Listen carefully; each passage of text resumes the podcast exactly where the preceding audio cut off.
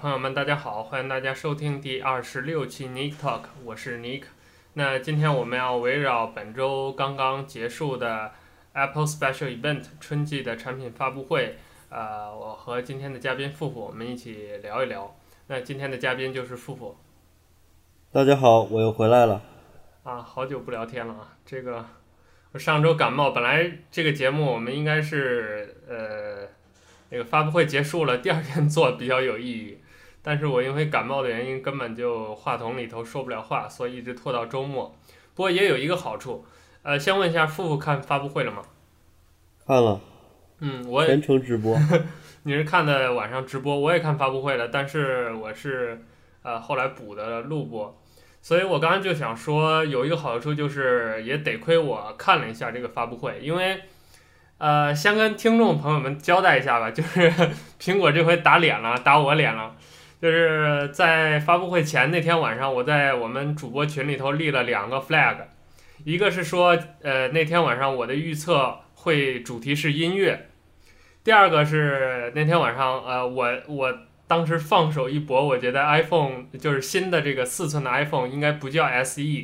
因为之前我的判断是说这个 SE 有各种各样的说法，我觉得苹果会不会啊、因为已经这个这个名字 leak 出来已经很久了嘛，我觉得苹果会不会让大家 surprise 一下啊？不不随大流，所以就重新想一个名字。结果没想到到发布会那天的时候，苹果这个就直接呃，他那个高管就直接在台上说说。啊，也许你们都听到了啊，我们就准备叫这个 iPhone SE，所以我们真的就这么叫了。我去，我当时就无语了。呃，这是一个，再一个就是那个音乐的问题，就是因为 Apple 这个这次的这个 Special Event，它当时上个月发出来这个海报的时候，它的 slogan 叫呃 Let us loop you in，所以当时坊间也有各种各样的说法嘛，没有官方的这个给译名，所以大家就在猜这个 loop in 是什么意思。那我自己猜的想法，就是因为 Apple Music 刚出大概不到一年，而且我觉得这次 Special Event 它那个海报你应该也见过吧？见了。就是那个淡粉色发红一点的那个底色的那个，对对对，看着比较小文艺、小清新。我想，呃，这样一个主题再配上这回这样一个定位，我觉得如果他只聊，因为大家都知道嘛，要发新的 iPhone。和新的 iPad，我在想，那如果他只聊这两个东西，是不是太单调了？那就 Loop You In 就是在音乐里头就是循环播放的意思。所以我想，那可是啊，万万没想到啊，对，这么一个小清新的海报，最后结果没讲音乐，跟主题没一毛一毛钱关系没有。有关系，循环嘛，可持可持续嘛。我就说那个粉色那个背景嘛，是什么都一样。所以。好吧，我们一会儿聊到这个发布会再说。那我们就简单的把这次发布会总结一下，然后我们觉得中间有亮点的地方或者有槽点的地方都谈一谈吧。呃，这个发布会很精简啊，一小时就结束了，所以我们今天这个节目也不打算长聊，就大概把这个节奏过一遍。那一开始呢，啊，一开始这儿又要吐一个槽啊，就是之前我在群里头也说过，国内某一个科技媒体。在做这次这个发布会的预测的时候，就说这次的 One More Thing，因为 One More Thing 是一直以来呃苹果发布会的一个例行的传统，就很多大的经典的产品都是在在这个 One More Thing 里面发的，比如说 iPhone，呃，比如这个呃第一代的 MacBook Air，还有 Apple Music，啊，也就是等于说自从乔布斯有了这个 One More Thing 以来，这个环节就是苹果的一个 surprise 的一个惯例了，所以今年那个。科技媒体它的预测就是 FBI，呃，那个今年的那个主题就是，呃，提姆库克在台上谈 FBI 事件，所以我当时就说这，呃，苹果是得多缺心眼儿才在 One More Thing 里头说这个东西。当然今年呃还是说了，因为这对苹果的营销很有利嘛，保护个人隐私，这也是苹果一直强调的。所以在一开场，呃，提姆库克一上来就一反常态，以往那个我不知道你有没有看过之前的发布会。呃，之前看过一些。嗯，就以往的发布会，你会发现提姆库克上台都一脸喜气洋洋的，特高兴，底下那个 fans 们也欢呼，然后他在台上带一点得意，带一点这个骄傲的那种状态。但是今年他上台带着微笑，就显得很收敛。完了，聊的第一个话题就一脸严肃，呃，就是在说这个 FBI 的这个呃跟苹果的这个隐私的事件啊，一波又起，是各种反转了再反转。我们今天节目里头就不再多说这个事儿了。不是这个，我就觉得提姆·库克这回不算是明说了吧？他要说起来，对他没有点名说。这个 FBI 什么什么东西，他只他只是说了苹果一贯的这个对隐私政策啊，隐私政策，还有就是说了一下这个这种事儿不归政府管，就是说你什么都要，有点太那个，嗯、呃，对对对，太严了，就是就大概是这么个意思。然后就是我觉得今天节目里头应该重点聊一聊的一个是呃 Loop You In 的真正的含义，其实我猜应该是它是指它这个。再循环就是关于能源、关于环境的这部分，它展示了这个，就是苹果在呃这个发布会上展示了它在全国各呃不是全球各地的这个一些环保的措施，比如说它强调它的这个呃整个全系的这个产品线很早以前就已经采用这个大面积的可回收的这种材料，然后也在全世界，比如有那种。什么风能发电呀，可持续能源呐，什么太阳能发电呀，这些东西。呃，还有一个比较有意思的呢，就是他顺便展示一下他那个 iPhone 的回收用的那个产品，呃，应该说是一个机器人儿，就是那个 Liam 这个东西，很智能。你只要把一部 iPhone 放在它固定的那个模具上，这个 Liam 可以从头到尾按照自己预设的这个自动化程序，把这个 iPhone 从头到尾拆解掉，然后。各个部分也是有很多地方，比如芯片用于太阳能板呐、然后铝回收，呃，然后那些钉子什么回收，那些主板什么废弃的那些部分就作为电子垃圾去丢掉，所以整个展示了啊苹果在生态上的一个可以说它的一个对未来的一个预投资吧，这也是富富刚才说的就是这个情怀的部分，呃，你对这个部分有什么看法吗？我对这个其实没什么看法，因为。我对这个这种工业机器人理念是好的，但是怎么说来着？它理念是完全没有错的，呃，情怀也很好，但是我对这个并不感冒。嗯，为什么？回收可持续发展这个东西不用一直来说，因为这个世界已经进入这个常态之中了。只不过有的公司说了，有的公司没说。我对本届发布会感觉最有亮点的就是它的。理念的确，就苹果在它的产品之外做了很多的东西，它的确该说一说。只不过我觉得它放在这儿说有点不太合适。再有一点啊，我对今年发布会最失望的是它的选的音乐真差劲。哦，我还没注意。呃，音乐这个问题，好吧，一会儿再说。我我我想先说的就是我们现在聊的这个部分，我恰恰觉得就是，呃，就目前这些科技公司来说。也只有苹果这个级别的公司，它能聊到这个这个深度的话题，或者说，呃，从呃苹果聊环保，你就可以看出来，什么小米啊、三星啊、华为啊，跟呃作为全球体量最大也好，然后一直是作为呃手机行业、科技行业标杆的苹果也好，跟他们就是他们之间的这个差距到底有多大？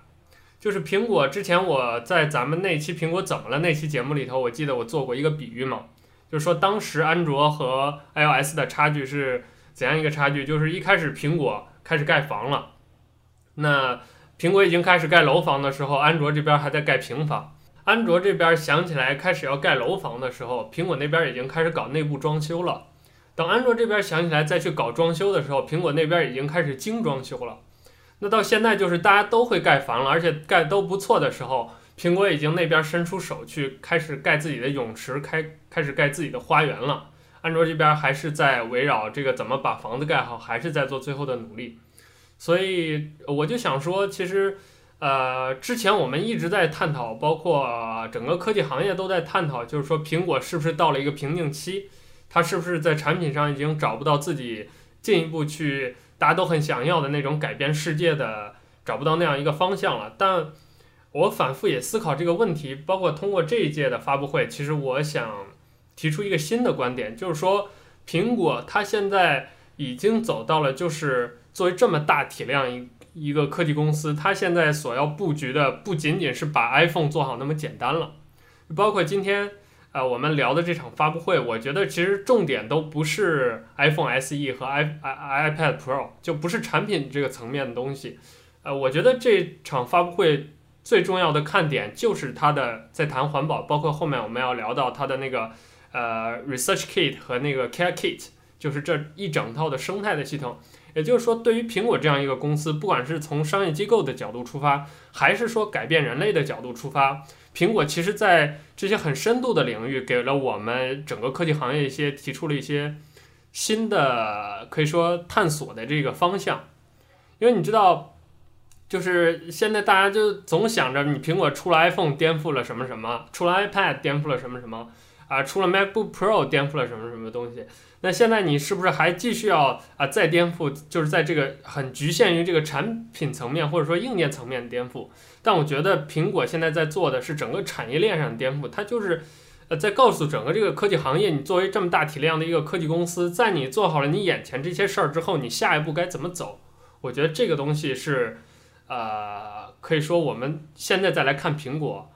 呃，更值得学习的一个东西，或者说更要从它身上捕捉到的一个东西，而恰恰这部分，其实你会发现是整个媒体也好，整个科技行业也好，最不敏感的一部分，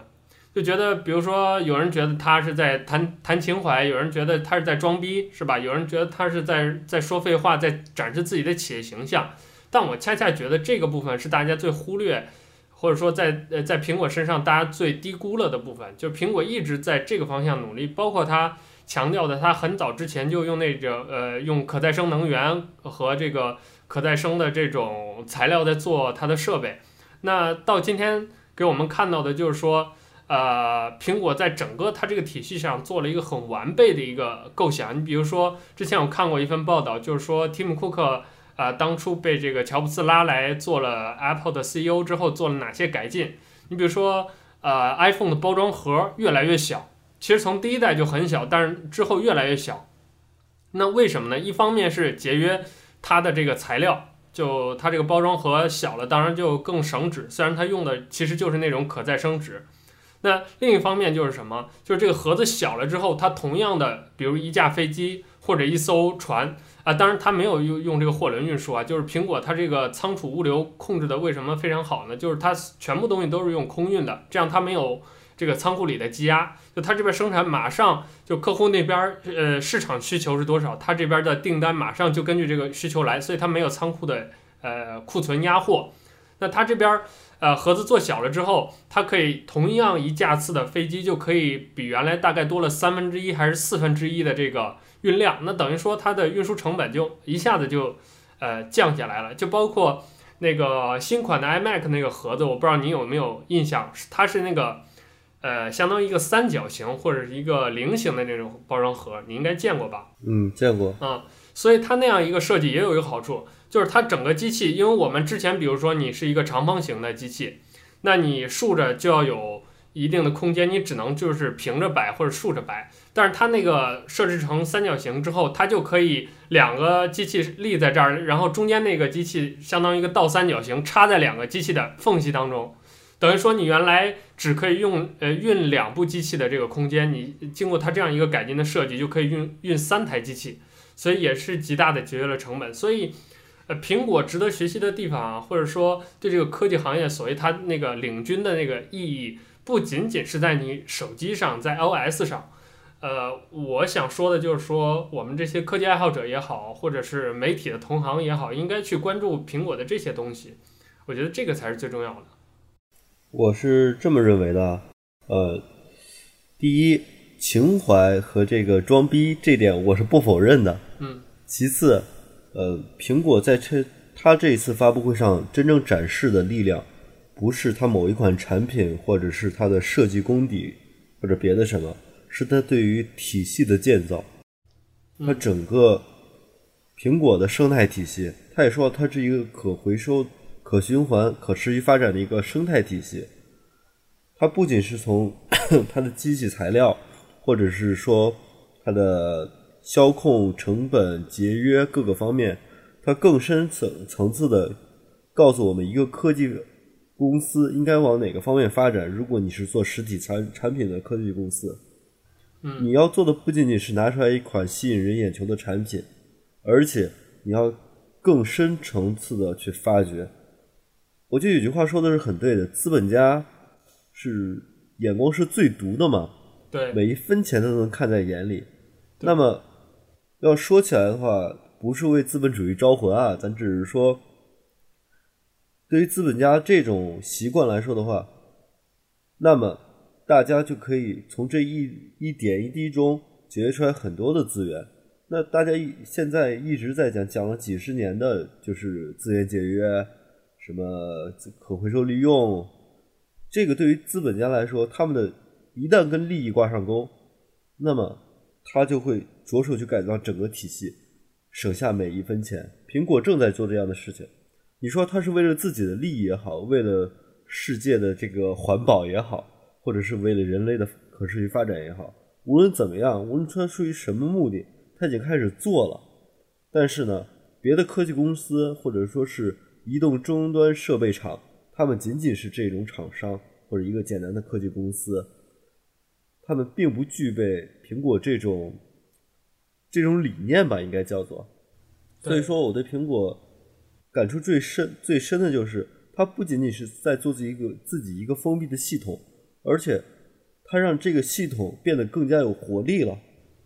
嗯，这是我的观点。我觉得你选的这个角度特别好，就是这儿正好你提到这儿了，我也想在咱们节目里头跟咱们听众说，就是很多的所谓的果粉也好啊，什么呃科技爱好者也好，总觉得啊、有乔布斯在那儿摆着，有这样一个榜样在那儿摆着，然后啊、苹果就应该是一个。啊，有着所谓的那种精神领域的象征地位的这样一个公司，就是说，它必须啊什么站在科技人文的十字路口，它必须不能追求商业利益，必须像乔布斯时代那样啊，带着呃 think different，带着 change the world，带着各种各样的这种理念去去做事情。但事实上，乔布斯就是大家忽略的，就是乔布斯本质上就是一个非常势利的一个商人，一个资本家。而他之所以能看上 Tim Cook，很重要的一点就是 Tim Cook。在之前，在惠普等等这些大公司的工作经历，这样一个简历很吸引乔布斯，因为他对于整个这个产业链的管理，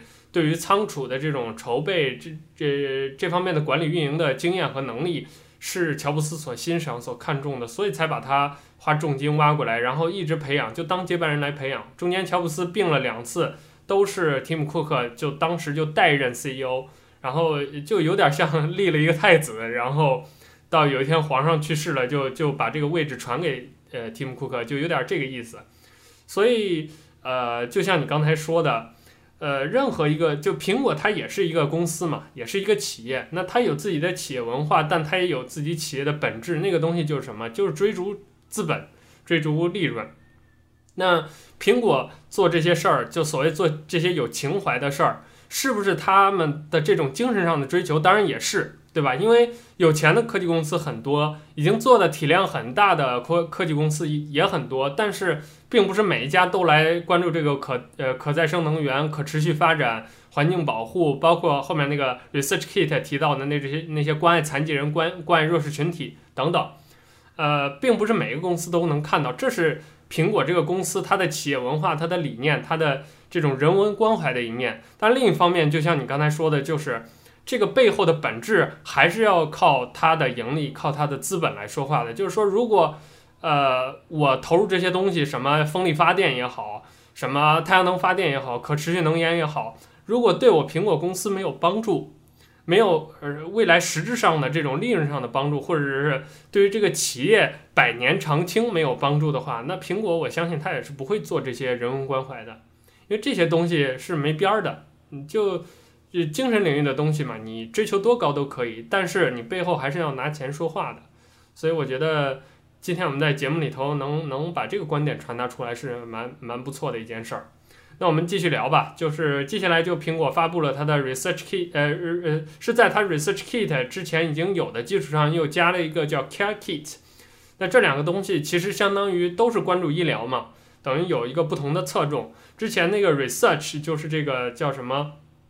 统计也好，调查也好，它这个 kit 它所关注的更多是帮助这些医疗工作者去呃搜集这些匿名的病人的数据，啊、啊，然后帮助他们在医疗的这个工作当中有更多的科研的数据，呃，采集到更多更真实的这种病人的状态。那现在这个 Care Kit 相当于又给了医生们一个出口，就是说你通过这个 Care Kit 配合 Research Kit，你可以做一些 App 或者做一些这个附加的这些呃配件也好，产品也好，去配合 iOS 这样一个生态系统。去跟病人去互动，去帮助他们去康复，包括更进一步的统计这个呃病人病患的这些信息。其实之前大概是上一届还是上上一届 WWDC 推出这个 Research Kit 的时候，我就非常关注这个东西啊。当然也有一点点家庭的背景，就是说我这个父母都是医生嘛，对这个可能更敏感一些。但更重要的是，就抛开这个不谈，我也觉得这是苹果对于整个人类。和就所谓科技和人文之间这个交叉路口的一个更深的一个思索，就他真的找到了一种办法，去呃帮助这个社会去解决问题，去满足那些我们一般人所看不到的需求。那今年他出了这个 Car Kit 之后，就是相当于苹果对自己之前那个生态系统的一个进一步完善嘛。所以还是我先问你的观点吧。我觉得一家成功的企业，它不是制造需求，而是创造需求。你你现在刚才也说了，是那种我们看不到的需求。对。那这样的话，比如说苹果推出它的新的 App，嗯，它这个新的功能就可以帮助更多的病人和和更多的医生及时的了解，就是病人的现状、病情发展，然后进行一些远程指导。比如说，我们经常会看新闻说，哎，某个某个地方通过那个远程医疗指导系统成功。进行了一次手术，对对，是不是？对。那那它这个功能出来以后，完善以后，那是不是可以实现，就是一个专家的对于在生活在外地的病人的一一个远程的一个一种监测协助呢？对，包括他那个发布会上就有一个细节嘛，就讲一个我记得一个帕金森症的一个患者，好像是，他不是就利用那个一个 app，他去。运动那个手指嘛，然后通过那个 app 记录他手的那个抖动的状况，然后来相当于监测他那个抖动的，就是这个病情的恢复程度。那等于说这就是一个呃，相当于对于整个这个呃呃苹果在这个医疗生态系统上，它目前的这个进展的一个小小的展示嘛。我觉得这个就很有意思。包括他其实在发布会上也提到很多，你比如说。呃，医生就可以通过这个 app 即时的给这个，呃，当然不是一个 app 啊，都就是通过这个接口给这个病人即时的调整他的医嘱，然后监测他每天的服药，呃呃，包括观测这个病人每天的那个情绪，而啊，我记得那个那个小女孩监监测脸部的那个 app，你还有印象吗？有啊，对，我看了那个了啊，我觉得那个那个就挺有意思的，他这边小孩在这儿。呃，对着那个 camera 做一些动作，然后做一些表情，他这边就能监测到，然后那边作为医疗工作者，他就能看到这个小孩即时的那个面部的那些动态的那些小点儿，然后就来分析这个小孩的情绪。我觉得这个就，呃，可以说通过这些小的细节吧，就能，呃，你可以简单的窥测出、窥探出未来，一旦这个东西被大面积的应用一呃和推广之后。它可以给我们生活所带来的那种巨大的变化，而你可以想象一下，就是说，一旦未来有一天我们的医疗，包括我们的生活，都是生活在这样一种生态环境里头，那那个时候，而且那个时候你又用的都是苹果的这些 kit，这些 API 的接口，那你可以想象苹果对整个这个世界的，啊、呃，正面当然是帮助、影响、贡献啊、呃，改变。那可能我们也需要所谓担心或者忧虑的，就是苹果很可能就真的又从另一个层面掌握了世界嘛？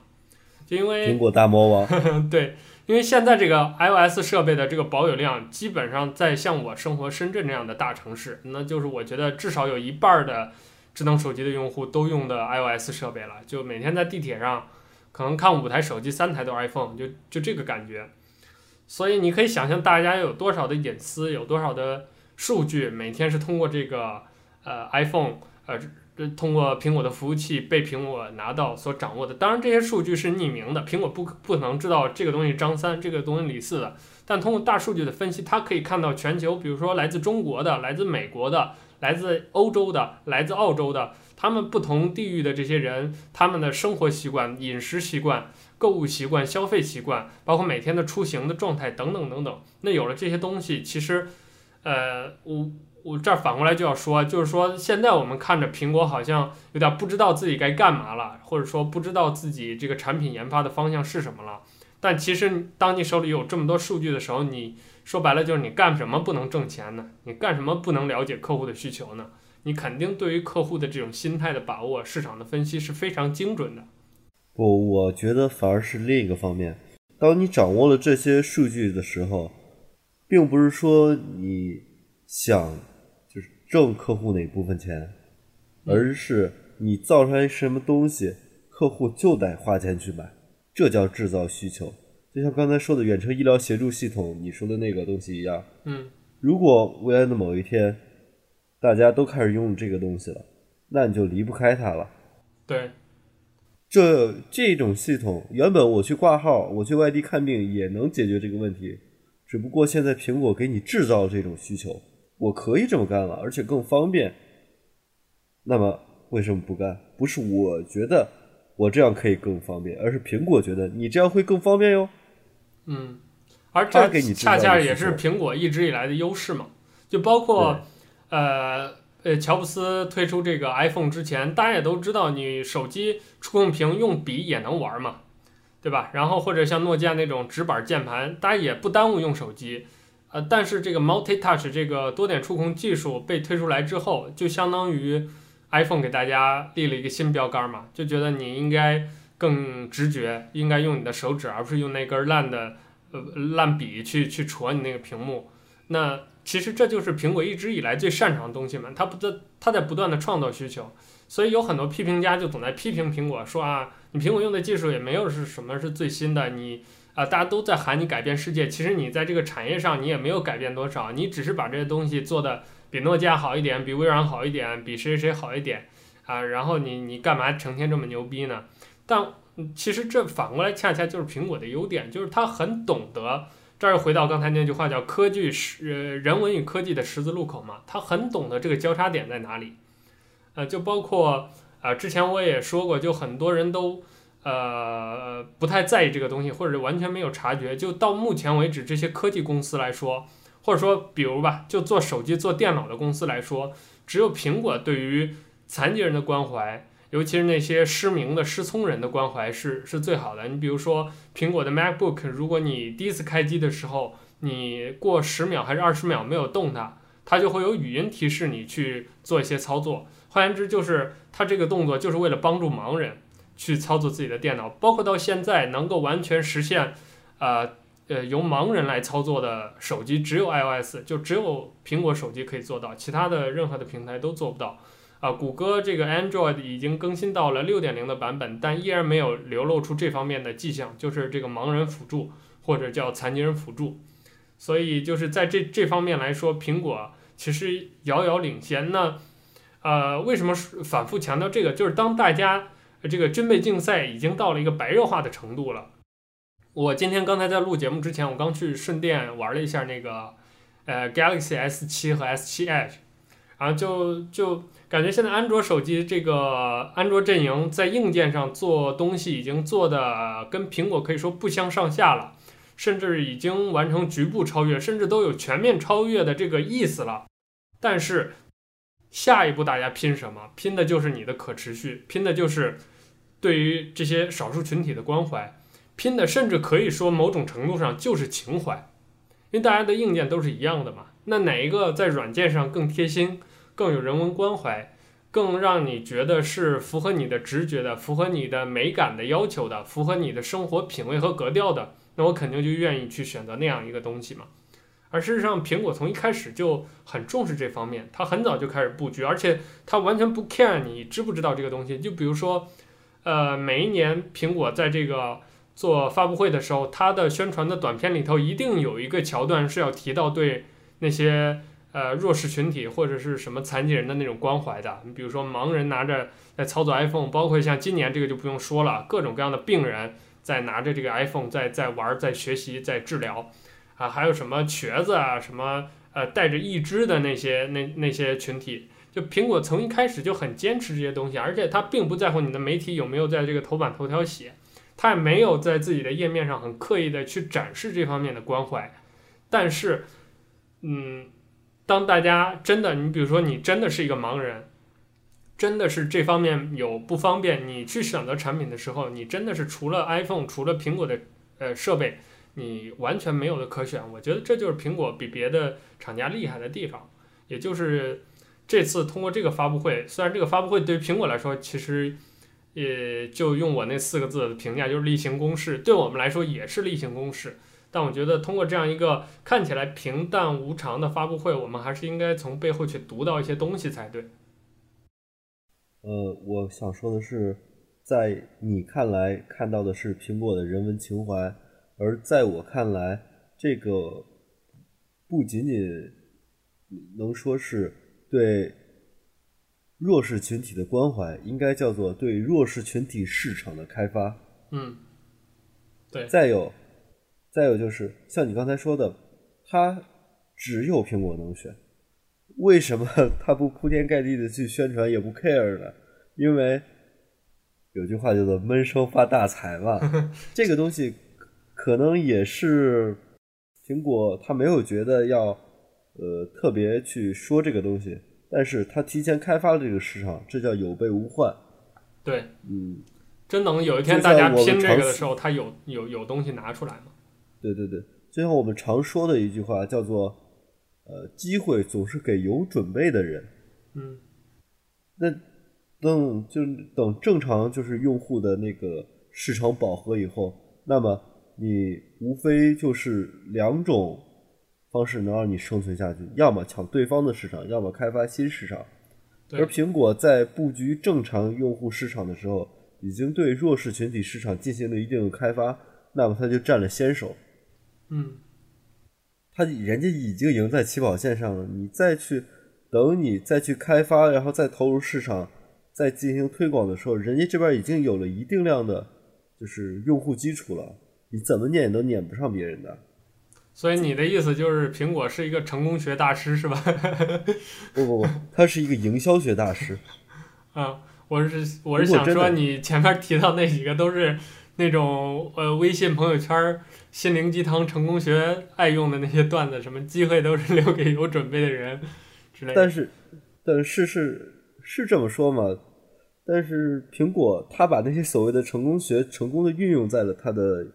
就是市场之中。他的公司运作之中，嗯，大家都知道那话是对的，有几个能做得到？苹果做到，这是他成功之处。对，啊、呃，那完了之后，就刚才我们这部分都聊完之后，下面苹果就是正常的发布的流程了。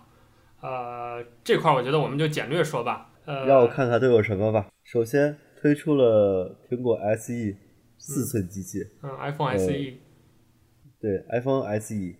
四寸的机器可以录制四 K 视频，嗯，也可以播放，分十六 G 跟六十四 G。至于价格嘛，我想大家都知道了，嗯，三二八八和多少？四零八八，嗯，不，三九九刀和四九九刀。啊，我就说我说的国行价格。啊，国行价格的话我还没看，嗯，这是它发布会上的价格，三九九刀和四九九刀。哎，你说到发布会上价格，我得说一下，就到现在为止，还有媒体在说。就在这个做中美比价的时候，还把三九九和四九九当做 iPhone 的原始价格来说，我觉得这个很很很搞笑。就是到现在都没有人强调美国这个价格是不含税的，就他们是有消费税的，所以算上这个税点之后，大概呃可能像三九九的机器拿下来就大概到根据各州的不同吧，可能四百二到四百五，然后四呃这个四九九的机器大概就是。也是五百二到五百五，等于说跟国行之这个之间大概应该差个五六百块钱那个样子，这是比较正常的。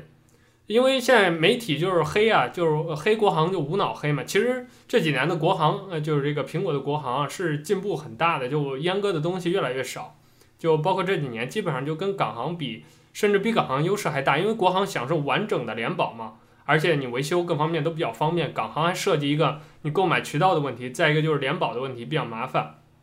嗯、呃，国行这几年的推送也非常及时和非常到位，对，它跟全球都是同步的，所以就完全没有差距。嗯、就这些媒体就无脑黑这个国行，就就每一次都在这个价格上做文章。所以我想说的是，确实美国区是比大陆区便宜，这个没有什么争议。但是就有些我就不点名了，一会儿我私下跟你说是谁。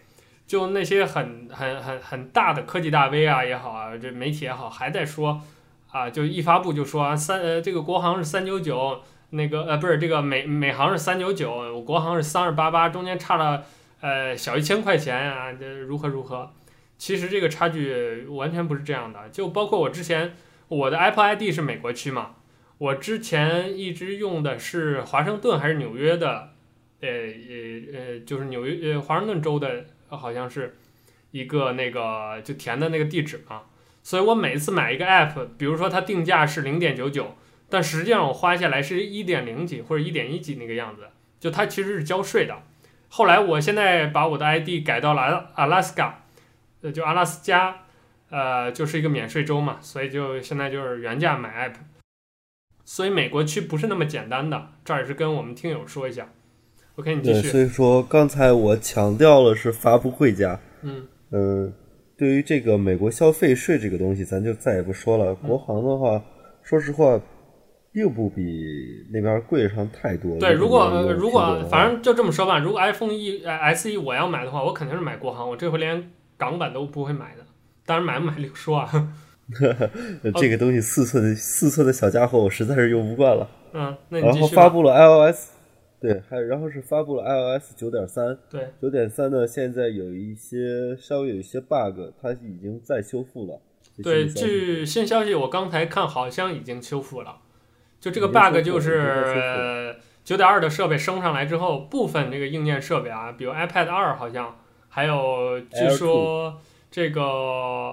呃，部分 iPhone 好像也受这个影响。总之就是会遇到一个激活的问题，就是你升了新系统，它要求你重新激活，呃，类似于买了一部新手机，但是激活这步就死活过不去了。但是如果你遇到这个 bug 也也 OK，就你在电脑上连上 iTunes，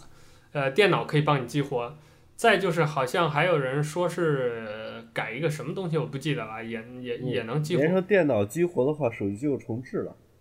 呃，它就是连上 iTunes 帮你激活嘛，不会重置。它你说重置是再刷一遍固件嘛？那个还不太一样。当然我这儿我我也说的不太准，因为我没遇到这个问题，所以我我我我就无所谓了，没有详看。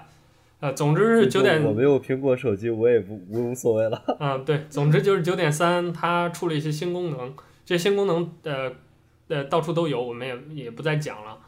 呃，对对对，然后重点我想说的是 iPad Pro。嗯，iPad Pro 新的十寸的，对，新的九点七和十二点十二点九的分两款，十二点七吧，应该是，十二点九，十二点九是吧？啊，我不记得，嗯、那个就是这个十三寸的这个大的 iPad 是之前发的嘛？完了发下来之后，很多媒体就说，就今年不是发了个十寸的，然后很多媒体就说，这预示着啊，或者说这个背后隐含的台词就是苹果认为自己后悔了嘛？就当初那个东西发大，呃，就是尺寸发的太大了，所以这回发一个小的。嗯，其实我并没有这么觉得。我觉得这回，因为你从这回的 iPad Pro 它的定位上来看的话，你会发现十寸和十三寸，就这个九点七和十二点九的，并没有什么冲突。九点七依然突出它的便携性。嗯。然后呢，新的 iPad Pro 它更突出的是办公性。嗯。有。你不知道你看那个它的宣传的时候有没有有没有注意到它可以同屏多窗口？对。哎，我还没有注意九呃那个九点七上那个能同屏多窗口吗？好像也可以吧，反正是它整个的十二点十二点九这个和这个九点七的，它两个都更突出了办公性，加上它那只 Apple Pencil，它的。整个的办公性就上来了，同时它还推出了专用的键盘，还有 SD 读卡器，嗯，就是插在他们顶上那个 SD 读卡器和一个 USB 扩展器，嗯，通过这些配件，你会发现苹果这一次将它的 iPad 不仅仅是在娱乐化这方面，更多的是触及到了这些办公、日常应用，或者像你说的生产力生成这方面。这次有一个比较有意思的数据，就是说，它前面也强调嘛，就是我记得说 iPad Pro 就之前那个十三寸的，有百分之四十还是多少的用户都是从呃 PC 那边转过来的嘛。哦，我忘了这个数据是怎么说，还是说有百分之四十的 PC 都是五年以上，反正就大概是意思就是说，很多的这个新的 iPad Pro 的呃呃，现在应该说是老的了，老的 iPad Pro 的那批用户是从这个 PC 那边转过来的，就把之前的 PC 淘汰了，然后把这个当做第一手的生产力设备来说。那这儿又回到我们呃媒体也好，坊间也好，在讨论的问题，就什么是生产力？呃。这个问题之前咱们俩也交流过嘛，然后我当时也，呃，我们私下交流了很多，然后后来我也想了很多这个问题，我现在依然坚持，而且更加明确的就是我之前跟你提过这个观点，什么是生产力？对于一个平板电脑或者一个便携设备来说，大屏幕不是生产力，键盘也不是生产力，手写笔更不是生产力，鼠标才是生产力。这也就是真正的 Surface Pro 和 iPad Pro，你看在这个。就这个所谓的这个平板电脑这个领域，或者说这个苹果呃平板和笔记本电脑之间的这个领域，Surface Pro 比 iPad Pro 卖的要好很多的原因，就你想，因为有鼠标。对，为什么说鼠标才是真正的生产力？因为当你做一些真正有生产力的操作的时候，你会发现你需要的是什么？就是鼠标的那种精确的点击。你比如说你在做一个 Excel，你在 iPad Pro 上你就很麻烦，每一个表格每一个表格。它是断层的，为什么？它不支持鼠标，所以你的操作的时候，你必须手指在上边，呃，对着屏幕点，下边手又要敲键盘，整个这个动作是很不连贯的。尤其是你在做一些大段的文字编辑的时候，很显然你在同一个平面内，你用鼠标很精细的拖拖动每两个字，或者拖动每一段，然后再进行键盘的这种录入，呃，这个生产力是远远高于你。打一段字，然后用手指去点上去，然后选一段，然后再去编辑，再点那些什么按钮，在屏幕上操作完了，再来键盘上操作，那个效率是要大很多的，高很多的。而且你说你，比如说这个多任务的窗口也好，或者是多任务的呃同步操作也好，最需要的是什么？你两个左右窗口之间最需要协同的什么？是靠鼠标把左边的东西拖到右边。你当然可以说你用手指也能动，也能这样做这些拖动。但是它的效率、它的这个反应的速度和整个操作的自然的流畅程度，肯定是不能和用鼠标这样很精确的选框、拖动、点击来得快的。而事实上，呃，我想了很久，就是一直在讨论这个呃这个平板电脑上生产力的问题。我想了很久，我发现症结是在这儿，是在这个鼠标的问题上。就包括为什么，呃，你比如说在 iPad 上，你只能，比如我们录一期播客，你也能剪辑，但是那个效率会慢很多，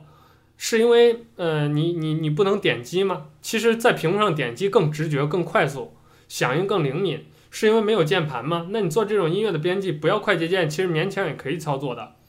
更何况你这个 iPad Pro 上是有键盘的，那真正差的在什么？差的在鼠标。我在 iPad Pro 上，我要，比如说我拖动一个窗口，呃，拖动某一个音频的音源。我去做一个很精细的编辑，我需要点很多次，而且不精细的点击、精细的点击、拖动、点击要混合做很多各种各样的手势的操作。但我在电脑上只需要拖动我的鼠标，点来点去，点来点去，就可以很精准的把我们这段音频截取下来，然后呃呃做成我想要的样子。所以这就是真正生产力的差别。我觉得这个症结在这儿。我是觉得这个东西呢，还是需要它一点一点改进。有一个之前饱受并购的 iOS 上的一个缺陷，你知道吗？什么？就是就是 iPad 上的一个缺陷，就是它之前连上的一些那个键盘的话，嗯，不是它的专用键盘，或者就是连上一些别的键盘的话，它下面那个不是有一个打字的那个触摸触摸键盘吗？嗯，那个是不会消失的。你说这玩意儿有多闹心？啊，你说屏幕上那个虚拟键盘是吧？对对对，啊，对，它必须是那种蓝牙能跟它匹配，或者是呃，就是能能相互能认识的那种。对对对，但好像新的这一个就可能好像是解决了这个问题，至少它本身自带的那个键盘是完全没有问题的。嗯。然后再有一个就是，我看它演示里面，像你说的那个生产力工具这方面，它妄图有有一点，苹果可能是想用那只 Apple Pencil 来代替鼠标，但是我觉得这个习惯是无法替代的。只不过这回它加了一个 USB 这个扩展接口，嗯，我是在想它是不是会支持鼠标呢？应该是不支持，应该是不支持，因为 iOS 它整个这个系统从来就没有想过鼠标的事儿。就你即算是连上一个鼠标设备，它也是就系统里头压根没有鼠标这个东西，它不像 Android，呃，这点就显出来安卓设备，嗯，你包括手机上很多设备就是有这个功能支持，你连上鼠标。呃，就屏幕上就真的有一个鼠标，然后你就能当一个小的桌面操呃窗口那样来操作，但在 iOS 设备上是万万不能的。其实这也就是我一直替苹果担心的一点，就是说，未来等大家发现这个问题了，或者走到这一步的时候，苹果再去改这个东西还来不来得及？是啊，所以说还是要等着苹果慢慢改，谁也不知道它未来会改到什么样子。毕竟是一个例行的发布会，我们就不要吐槽那么多了。嗯，还是期待它的下一次发布会吧。对，所以下一次不出意外就应该是六月或者七月的 WWDC 全球苹果开发者大会了。所以到时候我们、嗯、呃有机会的话，希望下次我不要再生病了。然后我们呃发布会当晚或者是第二天就给大家把节目做出来，然后也有一个第一时间的给大家的呃一些。思路上的梳理或者观点上给大家一些更多的参考吧。那今天我们这期节目就聊到这儿吧，也用了跟发布会差不多长的一个时间，发布会是一个小时零十几分钟，好像我们这个节目零五分钟啊，零五分钟是吧？我们这个节目是、哦、我们再聊一分钟，正好比他们少十五分钟啊，对，刚好马上呃五十分钟了。那我们呃今天我们这期 Nick Talk 就聊到这儿。我这个嗓音状态还是不太好，一直想咳嗽，一直忍着没咳出来。呃，希望我身体健康之后，我们再跟大家分享一些新的东西。呃，这儿在结尾说，就是、最近玩的几个游戏，就又新出了几个游戏，像那个河洛这边出了《洛川群侠传》，这是我之前跟你就跟富富提过的这个游戏。嗯，我们以后有机会的话，下期节目或者什么时候有时间，呃，做游戏节目要聊一下。再就是。信长之野望出了一个相当于一个番外篇，叫《战国励志传》，呃，是一个相当于一个三国志系统的，就是角色扮演系统的这么一个游戏，还用了信长之野望十四的那个底层，但是这次你将扮演的是一个武将，在战国当中去呃种田去发展。那我最近也在玩这个游戏，是没有中文版的。啊，所以就完全靠日文版，或者好像有英文版吧，我不知道，我玩的是日文，所以我最近也在种田，呃，有什么体验的话，也会跟大家在之后的节目分享一下。再就是这个一个最近的重磅大作《黑暗之魂》出了，那最近也是比较受关注，《黑暗之魂三》，呃，有机会也是跟大家聊一聊，呃，而且 GDC 这两天是不是开完了？好像是刚开完。应该是，所以有什么新的资讯，呃，再跟大家去做分享吧。总之就是我们之后可能会给大家出一期游戏的节目。再就是我们这个除了科技游戏这样的传统话题之外，我跟富富最近还在筹备一期跟文学有关的节目，啊、呃，也是可能最近就会录出来，呃，希望到到时候大家有兴趣的朋友可以关注一下。那我们本期的 Nick Talk 就聊到这儿吧，啊、跟大家说拜拜，拜拜，各位观众老爷再见。